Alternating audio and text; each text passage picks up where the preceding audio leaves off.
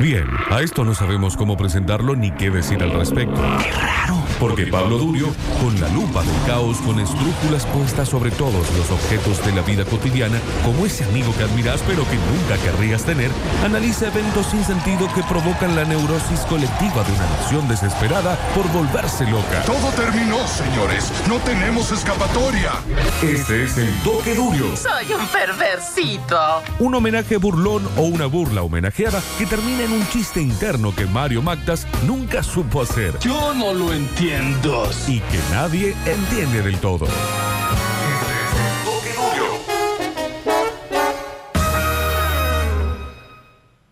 There's 104 days Hoy vamos a hablar de eh, un dibujito, un dibujo animado que está bastante más cerca en el tiempo. Digo más cerca en el tiempo porque es un dibujito que yo no hubiese visto si no tuviera un hermano más chico. No Ah. es como, eh, no sé, Aventuras en Pañales, los Rugrats, como Arnold, que sí son como más de cierta gente grande, vamos a decirlo de alguna forma. Pero en este caso eh, vamos a hablar de Phineas y Ferb. Eh, Octa, el- Octa está ahí. Sí, acá estoy. ¿Vos lo viste? Sí. ¿Vos sos contemporáneo o no? Eh, sí, también porque tengo una hermana más chica. Eh, tampoco lo, lo vi cuando veía dibujitos, pero sí por tener un hermano menor, como que siempre está saltante y lo y sí, lo veía, lo terminaba viendo. Claro, de una. Bueno, a eso me refería, digamos, con eh, la, la cuestión etaria de eh, la serie, pero vamos a centrarnos en uno de sus personajes. Pero para que lo entiendan todos antes, Phineas y Ferb es una historia de dos hermanos que viven una serie de aventuras en el verano, esto es en las vacaciones escolares, digamos, porque el verano funciona en términos infantiles como un mundo de aventuras, en términos adolescentes como un mundo de amores y descubrimientos íntimos, personales, sexuales, etcétera. Pero acá son dos nenes chiquitos que eh, tienen cierta predilección por la ciencia, entonces están como inventando cosas o construyendo cosas y tienen su grupo de amigos y se enamoran o no se enamoran. Y al mismo tiempo está la hermana más grande que es Candace, que eh, va a ser un poco de antagonista, de alguna forma, de enemiga de ellos en algunos eh, momentos.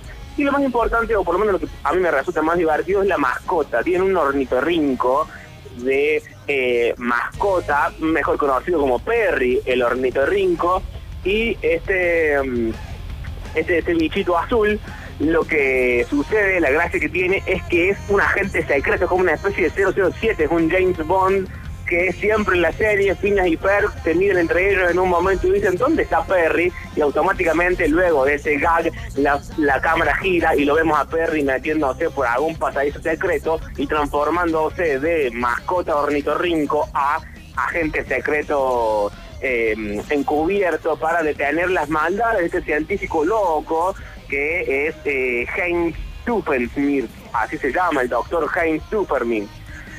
Pero eh, vamos a arrancar hablando de esto porque me interesa meterme en la, en la enemistad, en cómo se construye una enemistad, en si los amigos, si los enemigos, digo, son eh, algo realmente malo o pueden tener su parte buena, complementaria, de hacernos descubrir quiénes somos y todo lo demás. Pero repasando, Phineas y Ferb son nenes que tienen una mascota chiquita que se llama Perry el ornitorrinco, que al mismo tiempo el agente P, un agente secreto encargado de tener los planes malos de este científico loco estamos llamado Heinz Superman. Lo que van a escuchar a continuación es a Phineas y Ferb diciendo la frase ya conocida de dónde está Perry, Perry que se mete por un tubo y cae en su guarida secreta donde lo atiende siempre monograma. Monograma va a ser como M para James Bond, digo, quien está a cargo de los servicios de inteligencia del país, en el caso de James Bond del MI6, en el caso de Monograma del servicio de inteligencia que transcurre dentro de la serie de Cines Hiper, pero en este caso eh, Monograma va a estar congelado por algo que no viene al caso, pero lo va a atender Carl. Carl es el interno, una especie de pasante que tiene el servicio secreto, que cuando Monograma no puede atenderlo aparece Carl y le va a contar a eh, Perry el ornitorrinco cuál es su nueva misión respecto a este científico loco que quiere destruir el mundo llamado Heinz Doofenshmirtz. Repararemos una máquina del tiempo. Oye, ¿y Perry? Fotografía, sonríe.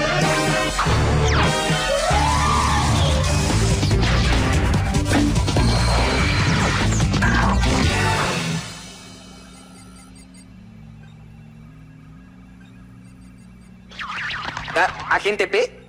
Hola, soy yo, Carl. El interno. Tenemos una situación aquí. El mayor monograma ha estado congelado así casi todo el día, sólido como roca. Oh, lo siento, como sea. Si el mayor pudiera, sé que te diría, bueno, ouch primero, ¿verdad? Pero en serio, sé que diría que Doofenshmirtz trama algo y que tú debes averiguar qué es. ¿No es así, señor?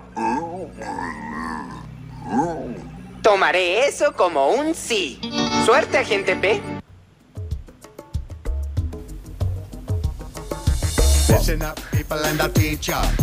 Luego de esto, sucede algo que no había sucedido nunca en la serie. Hasta acá, eh, la gente P, Perry, Lorenzo Rinco, llegaba y detenía al doctor Duppermich porque siempre estaba con alguna máquina malvada.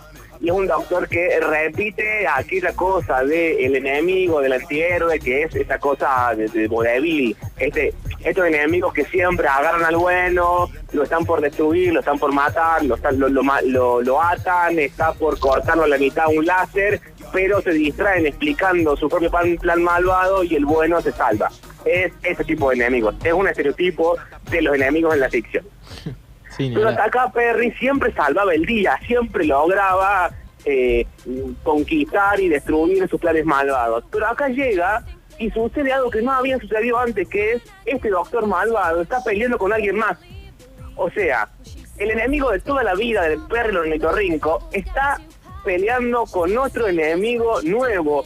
Y acá entramos un poquito en esta especie de subtrama, en lo que tiene que ver la amistad o la enemistad, eh, más precisamente, que habla de eh, cómo se construye una persona o cómo se construye una amistad y en este caso una enemistad que sigue en el mismo código, voy a decir erótico porque no se me ocurre otra palabra, pero que no se entiende en el sentido literal del erotismo, eh, que construye, digo, la relación con ese mismo código con el que, que es construir una relación amorosa, digo, la amistad y la enemistad también necesitan de cierta seducción. No estoy hablando de la seducción física, ni corporal, ni sexual, sino de aquella cosa de cuando uno quiere ser amigo de alguien, hace ciertas cosas para ser amigo de alguien y ese alguien retribuye y etcétera, logramos una relación. Lo mismo sucede con las enemistades, pero ¿qué pasa cuando uno se encuentra con el enemigo de toda su vida y el enemigo de toda su vida está peleando con alguien más?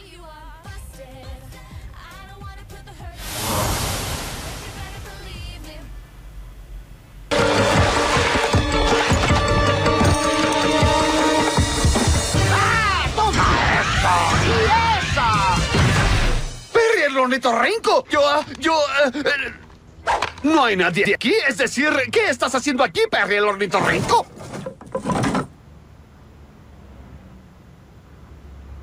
Eh, ¿Ratones? Eh, no iré ahí si fuera tú. Perry el ornitorrinco, te juro que no conozco a este panda agente secreto. ¿Qué? ¿Hay un panda en mi armario y una huella de panda en mi cara? Pero no es lo que crees, no somos enemigos, somos malos amigos.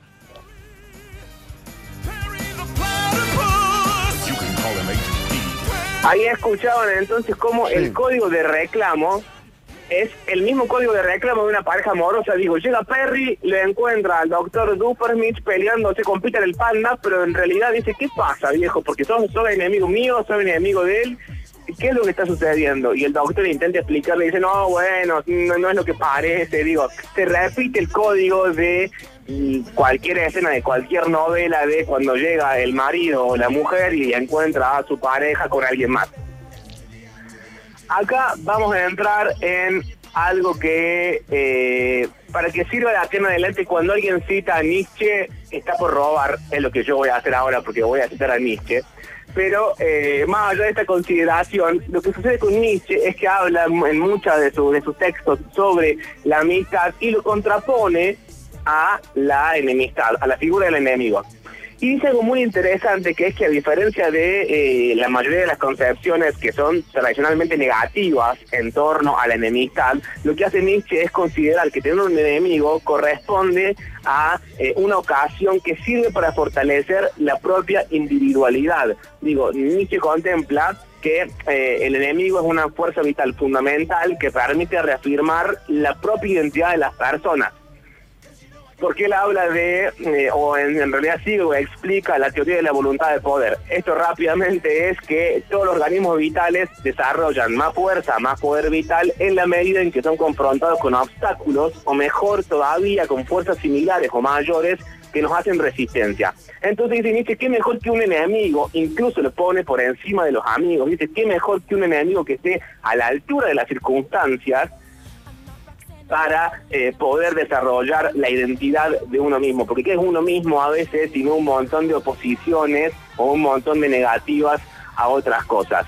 Y esto le va a pasar a Perry, pero ¿qué pasa cuando uno pierde a eh, su enemigo? En este caso, Supermitch va a seguir ensayando una explicación, le va a decir a Perry, bueno, tomémonos un tiempo, pensémoslo, anda Perry que yo sigo peleando con Peter el Panda, no lo hagamos más difícil, sigue eh, dentro de la trama amorosa, digo amorosa por cómo se desarrolla eh, la historia y porque en última instancia las amistades y las enemistades también tienen que ver con ese código erótico y de seducción, insisto con esto, lejano de la idea de lo físico, de lo sexual, etcétera, pero tienen que ver con esto mismo.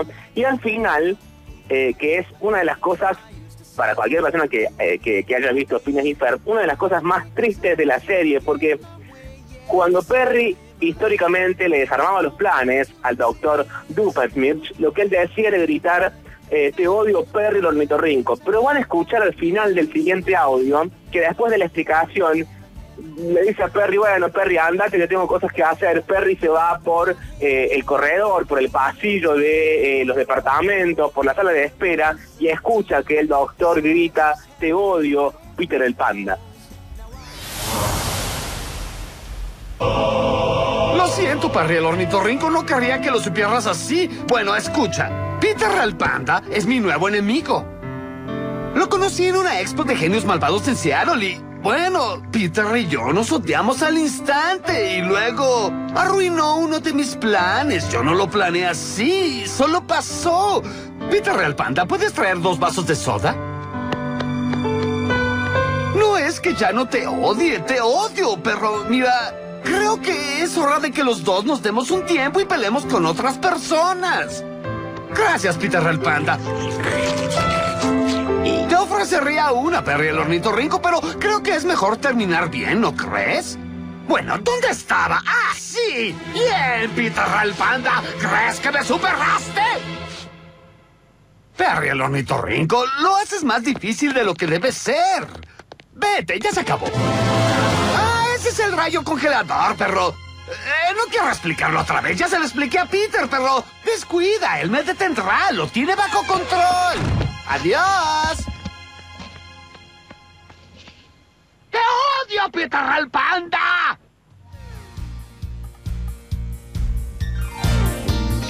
Esto es realmente descorazonador porque es como ver al amor de tu vida decirle la misma frase que te decía a vos, pero a una persona nueva. Digo, en, en- en ese contexto se eh, circunscribe esta historia de enemistad entre Perry, el ornitorrinco y el doctor eh.